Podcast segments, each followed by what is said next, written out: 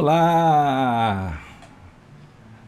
Boa noite para todas, para todos, amigos, família, feaquiana, companheiros que trabalhamos juntos em pró da mensagem do Espiritismo, do Evangelho do Senhor. Muito obrigado pela sua presença, essa audiência maravilhosa. Nós vamos iniciar então mais um programa Cartas de Paulo. Eu sou Carlos Alberto, o Beto, aqui das Minas Gerais, BH. É isso aí, para quem não me conhece. Sejam bem-vindos. Abraço a todos que estão no Facebook, no YouTube, através dos canais que, em parceria, promovem as atividades da Fraternidade Allan Kardec. Rede Amigo Espírita, a RAI TV e Gênese, web canal espírita no YouTube também. Então, sejam todos bem-vindos. Hoje, portanto, é uma alegria enorme estar completando 244 eventos. Lembro ainda que a produção da FEAC, através da rede Amigo e do canal Gênesis, nós disponibilizamos produção mais de 2.500 vídeos. Estudo de doutrina, evangelho, palestras, entrevistas, depoimentos, muito material gratuitamente. Acessem aí as playlists que vocês vão achar Cartas de Paulo, Amor e Sabedoria de Emmanuel, Espiritismo, Evangelho e Educação, programas antigos, o Livro dos Espíritos, Apocalipse atualmente, Chico Live Xavier. Tem muita coisa lá para quem se interessa e se afiniza com os métodos de divulgação, de estudo que aplicamos. É certo que temos o público que se é, matricula em determinados programas que escolhem por preferência, por identidade ou por necessidade espiritual. Hoje o diálogo é com a família Paulo, suas cartas.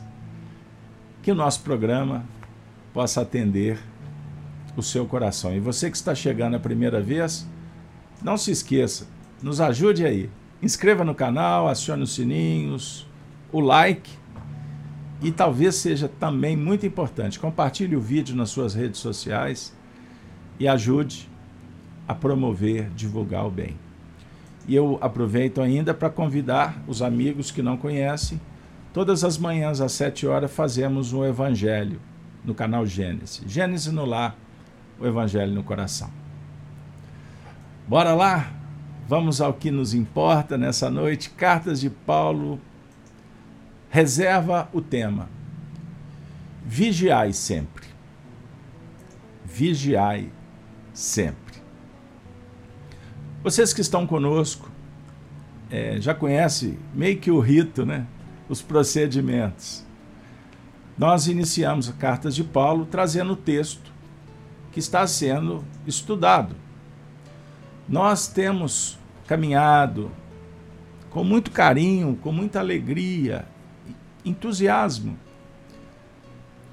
transitando nessa carta bendita, endereçada aos Coríntios, a primeira, capítulo 15. Hoje, trabalhando o tema vigilância, nós vamos fazer a leitura de alguns versículos para a gente fazer o, o link com o último encontro ou com os últimos. Vocês que acompanham na sequência, até chegar no versículo que será o, analisado e dando base para o tema de hoje. Então, Paulo disse assim: vamos lá? Ele está trabalhando nessa carta a ressurreição. A ressurreição do Cristo, dos mortos. O diálogo com o retorno do mundo espiritual, não a ressurreição como antigamente analisávamos, voltar no mesmo corpo, mas voltar em espírito Vejam como o assunto é amplo. Ele disse assim, versículo 30. Porque estamos nós também a toda hora em perigo? Por que estamos nós a toda hora em perigo?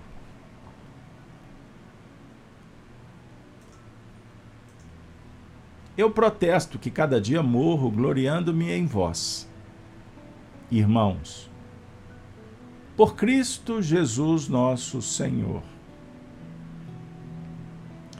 Se, como homem, combati em Éfeso contra as bestas, que me aproveita isso se os mortos não ressuscitam?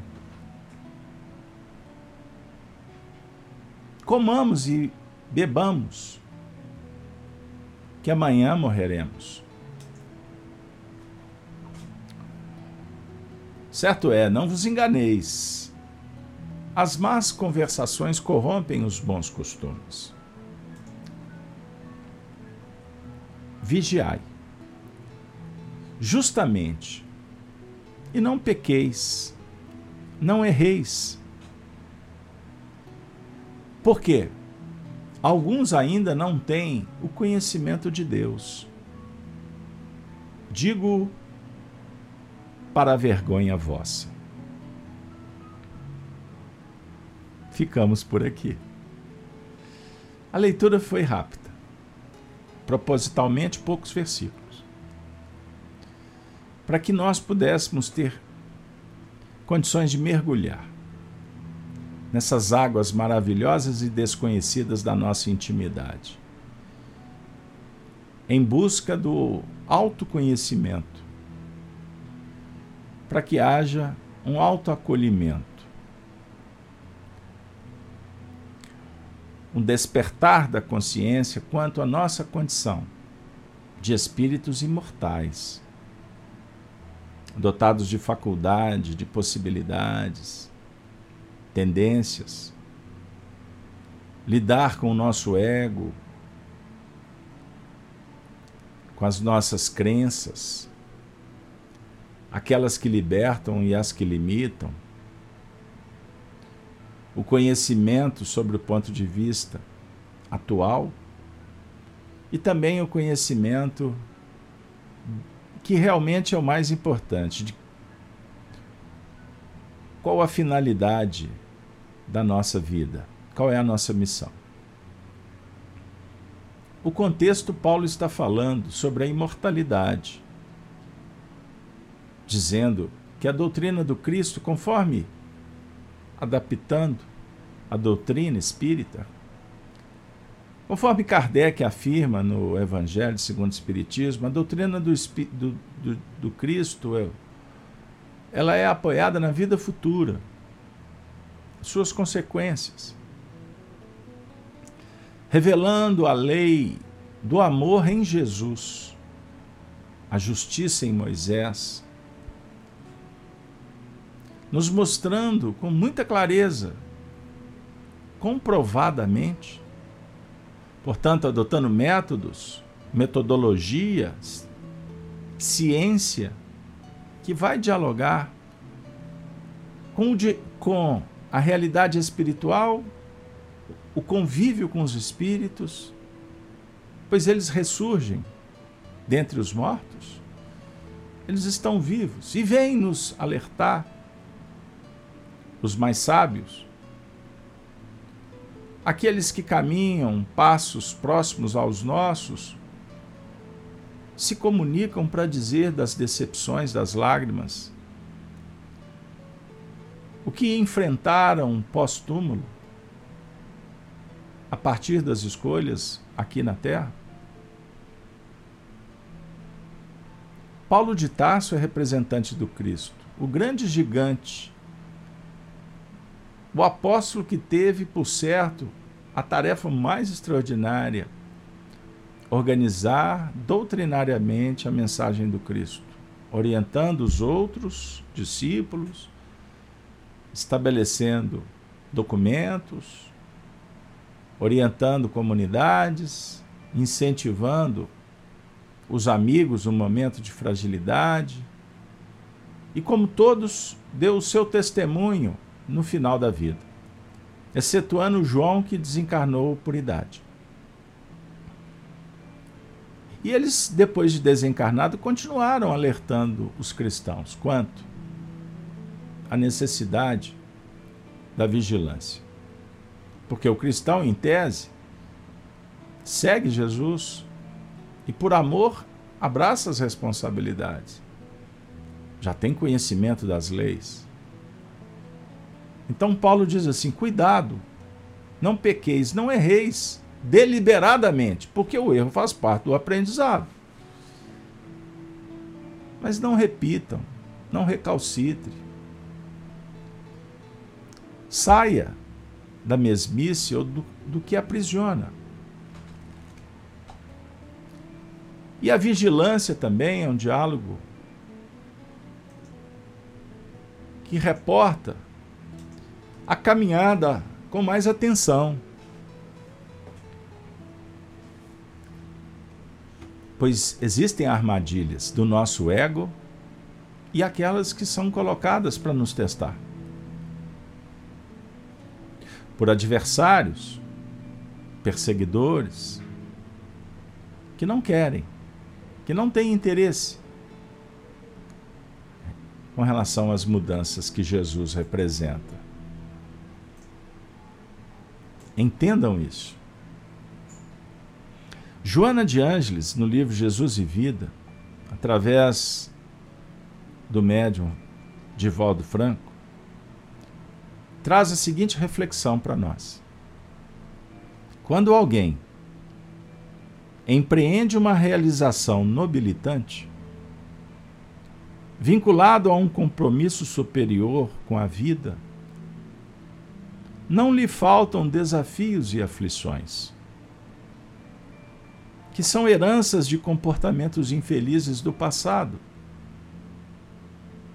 E obstáculos naturais que devem ser superados. Vivendo em uma sociedade egóica e imediatista,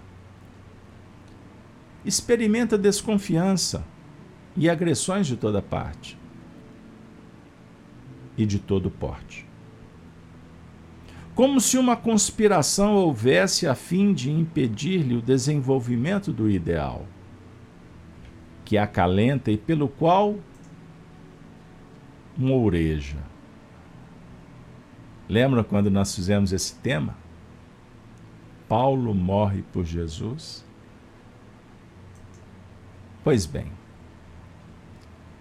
em face dos fatores de perturbação ainda vigentes, no grupo social,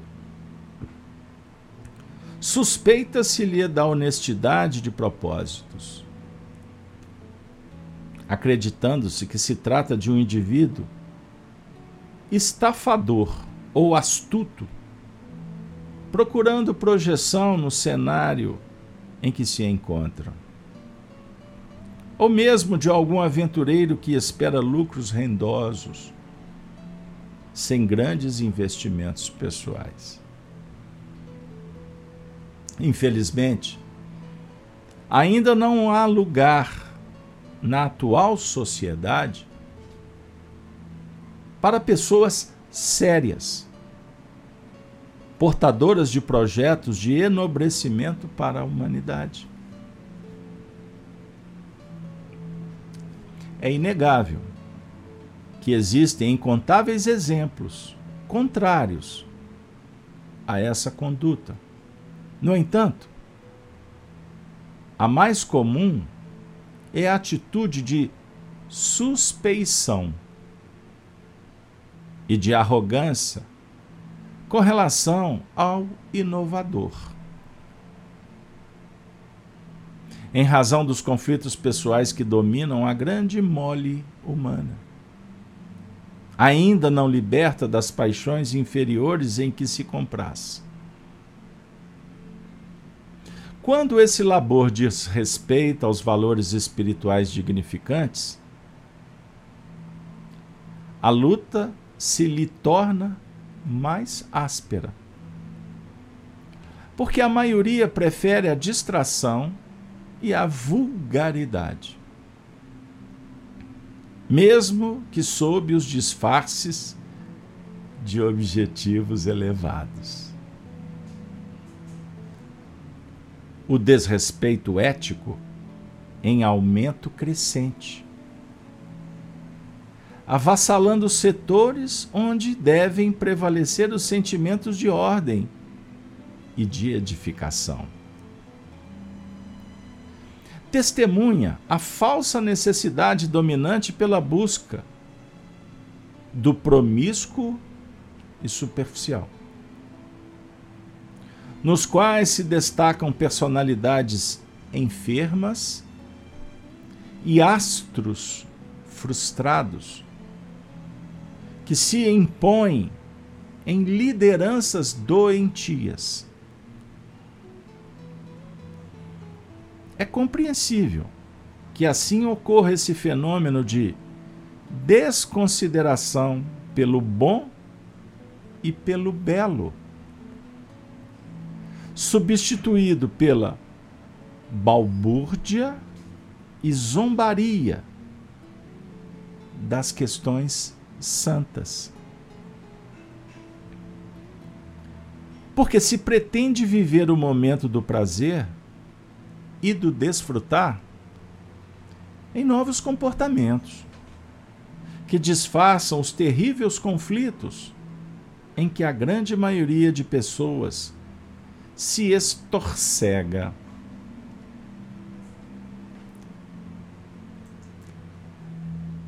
É muito difícil ser coerente entre o que se crê e como se deve agir. Buscando-se por falta de resistências morais, sucedâneos para a conduta leviana sob justificações lamentáveis, mas que agradam aos desavisados. O Espiritismo é doutrina séria, de caráter imortalista, que se destina àqueles que tenham sede de justiça, fome de paz e ânsia de felicidade. Cansado das ilusões vivenciadas e dominadas por dores excruciantes de que necessitam libertar-se. Todos quantos lhe abraçam os postulados são convidados à transformação moral. Para melhor, tornando-se cada dia mais saudáveis do que anteriormente e trabalhando as imperfeições morais, a fim de que possam vivenciar a harmonia e a iluminação de que são objetos os postulados espíritas. No entanto, há uma grande defasagem entre o que se divulga e o que se experiencia. Não são poucos os indivíduos que, no exercício dos ideais libertadores, projetam-se mais através deles, do que lhes fazem a divulgação apagando-se, conforme afirmava João, o Batista, em referência a Jesus. É necessário que ele cresça e que eu diminua. Citação está em João 3,30. Continuando há uma incontida ânsia pela projeção social e humana, em competição doentia, perturbadora, bem contrária a essa proposta do precursor. É inevitável essa ocorrência, porque os indivíduos consideram os demais através da ótica intelecto-moral de que são portadores.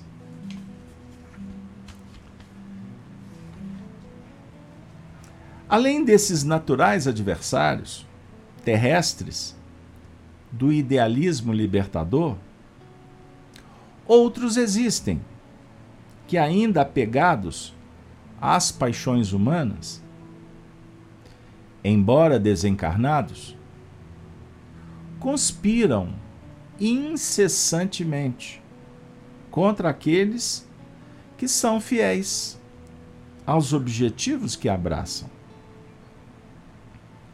gerando situações calamitosas,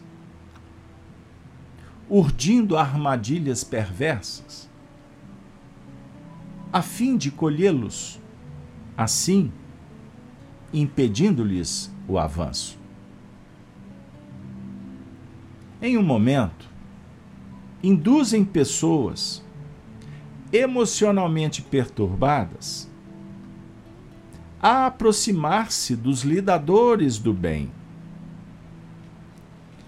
inspirando-lhes paixões servis. E quando rechaçadas, transformam-se em perseguidoras inclementes. Vezes outras, tentam seduzi-los com publicidade e fama arrastando-os para os descaminhos do compromisso. Sobre aplausos ruidosos, em festas de insensatez, de turbação mental. Habitualmente acercam-se esses infelizes inimigos de si mesmos, desencarnados em desesperação, gerando a volta dos trabalhadores, numa psicosfera mórbífica, que lhes produz amolentamento e cansaço com prejuízo das realizações que lhes cumpre executar.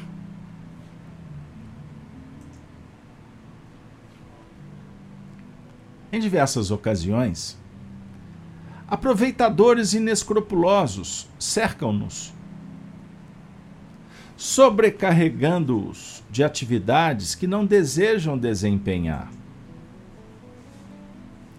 de forma a exauri-los no cumprimento dos deveres abraçados.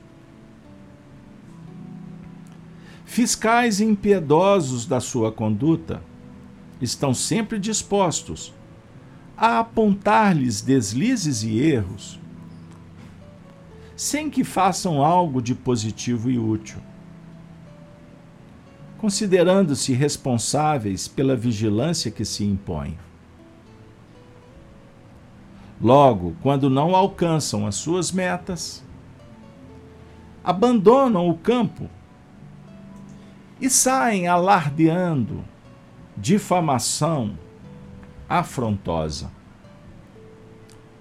atirando calúnias sórdidas, que encontram guarita na irresponsabilidade de outros tantos que lhes são semelhantes. A competição pessoal é atiçada por esses adversários do bem, gerando divisões lamentáveis no grupo em que se encontram criando dificuldades de todo tipo com fins ignóbeis. No íntimo, em razão da inveja e da mágoa, por não estarem naquele lugar. Sendo os combatentes que não têm coragem de tornar-se. As armadilhas do mal são contínuas e apresentam-se em variadas formas, pois que o seu objetivo é a desistência dos lidadores da verdade, do amor, da divulgação da luz, da vivência da fraternidade. Nada obstante, quando os idealistas são sinceros, eles sabem revestir-se de paciência, de coragem, de resignação. Confiando mais nos objetivos que devem alcançar do que nos impedimentos que lhes surgem pela frente. Entregando-se àquele que lhes serve de guia e modelo não se permitem abater pela perseguição insensata, nem rebelar-se contra o aguilhão, porque têm consciência da sua pequenez diante da grandeza da vida, estimulando-se ao avanço quanto mais obstáculos defrontam. Reconhecem que não é fácil a empresa que se entregam. E que a realizam pelo prazer pessoal de fazê-la crescer no íntimo. Por saberem que o reino de Deus não vem com aparências exteriores, mas é construído no imo do ser, sem que ninguém o veja, nem lhe tome conhecimento. Assim, nunca te intimidem as calúnias dos companheiros de lutas. Nem temas as armadilhas colocadas pelo espírito do mal, tentando colher-te quando desprevenido. Cuida de entregar-te a quem serves e amando, segue adiante, cantando o hino da alegria de servir. Por isso, Paulo morreu, morre, morrerá por Jesus. E onde encontrarmos, ele estará cantando o hino da alegria de servir, pois o trabalho continua. Por fim, Joana de Ângeles assim brinda a nossa família, dizendo: Mesmo Jesus, que é o sol de primeira grandeza do planeta terrestre, não realizou o seu ministério sem a presença constante de inimigos de adversários soezes e de manipuladores de armadilhas perversas. Mandaram então seus discípulos, em companhia dos herodianos, dizer-lhe: Mestre, sabemos que és.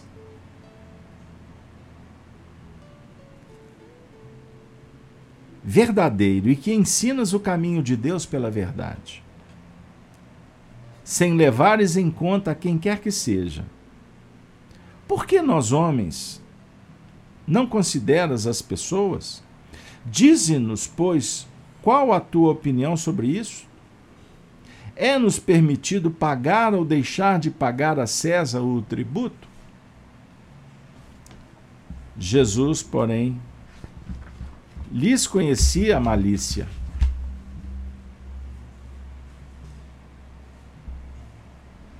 respondeu, dizendo: Hipócritas, por que me tentais? Apresentai-me uma das moedas que se dão em pagamento ao tributo. E tendo-lhe eles apresentado um denário, perguntou Jesus: De quem são esta imagem e esta inscrição? De César, responderam eles. Então observou-lhe Jesus: Dai, pois, a César. Dai, pois, a César o que é de César e a Deus o que é de Deus. Joana de Ângeles então encerra dizendo: As armadilhas humanas colhem somente aqueles que se encontram no mesmo nível dos seus opositores. Tu, porém, segue adiante, fiel ao dever abraçado. Vigiai. Vigiai, dissera Jesus, pois não sabemos quando seremos visitados pelo ladrão, que geralmente vem à noite quando estamos dormindo, desatentos. Carinhosamente, eu agradeço a nossa benfeitora espiritual por ter nos oferecido essa lição e não é da nossa característica fazer leituras longas. Mas hoje nós estamos seguindo uma orientação, pois a mensagem chegou num momento muito oportuno para que estejamos aprofundando no conteúdo evangélico e ouvindo a voz que vem das alturas pela experiência e pela bondade de Paulo quando afirmara: vigiai e não pequeis. Eu ainda, inspirado pelos venerandos do além-túmulo, pela poesia inspirativa, consoladora da professora filósofa Joana, peço licença ainda para dizer: Vigilância é abrirmos as perspectivas, é estarmos atentos,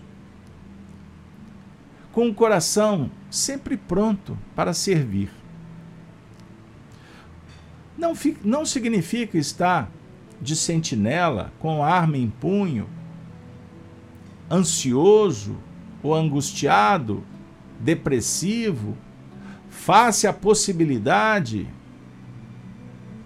do surgimento de algo que venha nos dilapidar, seja do passado ou que possa vir das curvas do caminho. Vigilância é estarmos sintonizados com o trabalho, o trabalho do Cristo, trabalhando permanentemente com a virtude. Por isso, o próprio Paulo, inspirando Kardec, ele nos apresenta um capítulo muito especial do Evangelho segundo o Espiritismo: fora da caridade não há salvação. Então a caridade é que salva, salva do perigo. É pelo trabalho que estaremos vigilantes. Compreenderam? Por isso, Joana de Ângeles encerra essa apresentação bendita, tão esclarecedora, colocando para nós de uma forma muito clara que temos que enfrentar um adversário no, que está dentro da gente, que é o nosso ego, que insiste em estar descolado da nossa essência, do que nós precisamos. Pois o interesse egóico é do menor esforço ou da rebeldia para não manifestar o código de lei que está dentro da intimidade de cada um de nós. A verdade, ela está gravada na nossa intimidade, na nossa essência. Nós temos a base, nós temos o germe das virtudes, das qualidades. Então, quando a gente faz luz, expressando estas virtudes sagradas. É a voz de Deus que se manifesta. É uma maneira de nos integrarmos com a lei cósmica, com a lei da natureza, com o lado bom das pessoas. Entenderam? Agora, os ataques, as armadilhas, estão à nossa porta. Então Jesus dissera: Andai, enquanto tendes luz, para que a luz que há em ti não seja treva. Então aproveite a oportunidade. Como agora, unidos nos encontramos em oração. Pedimos forças, pedimos carinho, é legítimo. Você pode pedir um colo amigo, um ombro que colabora, que te oferece bem-estar, uma presença que realmente dialogue com a sua essência, que não vem te cobrar nada, sugerir que você tenha culpa, medo, insegurança. Não. É legítimo você desejar estar em sintonia com entes queridos, com familiares benditos, que estão vibrando na mesma faixa do ideal. Por isso, nem sempre os temos ao nosso lado na terra, no mesmo lar. Mas lembrem-se, o Espiritismo dialoga com os imortais e os imortais dialogam conosco pelo Espiritismo. E eles vieram ao nosso encontro para nos fazer recordar que Jesus é o caminho, é a verdade, a vida. Amando a sua causa, que é a nossa causa, virtude é a causa de todos. É a causa de Deus. Então, amando-nos uns aos outros, como Jesus, o modelo que dá formosura, que engrinalda os nossos sentimentos e pensamentos, eu não tenho dúvida em afirmar que a vitória é certa. Mas, naturalmente, ela conclama o trabalho, a preparação, a luta interior. E assim, vejam bem, não seremos vi vigilantes com uma flecha, com uma lança, com uma espada, com uma metralhadora para abater inimigo que venha nos assaltar. Não, pessoal a nossa fortaleza, nosso escudo protetor será a caridade, o amor. E assim teremos sempre a paz. A Helena no chat, vou dialogar com vocês pela Helena, está dizendo: desviamos o olhar da treva para a luz que vai indicar a direção. Você fala tudo, Helena. Hoje em dia, nós somos chicoteados, bombardeados, hipnotizados para olhar para a treva. Compreenderam?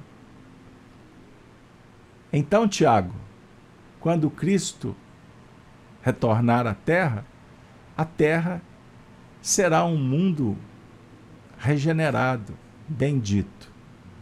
Agora, Tiago, sabe como que o Cristo volta?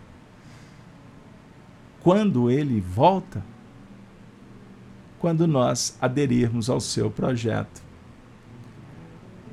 Aí o Espírito de verdade, que é o Cristo contigo, conosco, o Cristo interno, o terapeuta amoroso que está dentro de você, essa luz sagrada, divina, é capaz, sim, de mudar o mundo quando mudarmos a nós mesmos. Pensemos nisso, pois assim a gente não mais terceiriza o que nos compete fazer. Então vamos juntos, amigos, abraçando o mesmo ideal aonde você se encontra, na religião que você abraça, na sua família, no seu ambiente de trabalho. Faça como Jesus ensinou, que o mundo vai dar certo. Então vamos virar a chave? Uma nova era. A era tão esperada. A era da fraternidade. Chegou a hora. Minha amiga, meu amigo, chegou a hora mesmo de agradecer a todos vocês pela audiência, pelo carinho. A Cartas de Paulo, o programa passa tão rápido, não é? Então vamos agradecer a todos os espíritos que nos abençoaram e que nós possamos, em oração, pedir ainda por todos que sofrem. Que a paz na terra se faça, que o amor se estabeleça e que sejamos cada vez mais irmãos uns dos outros, irmãos do Cristo e em Cristo. Valeu! Muito obrigado. Convido vocês a estar conosco amanhã no Gênesis no Lar, às 7 horas da manhã, para estarmos orando juntos. É sempre muito bom estar com vocês. Nos despedimos com eles, os cristãos dos primeiros tempos, que bradavam: Ave Cristo. Os que aspiram à glória de servir em teu nome te glorificam e saúdam. Ave Cristo.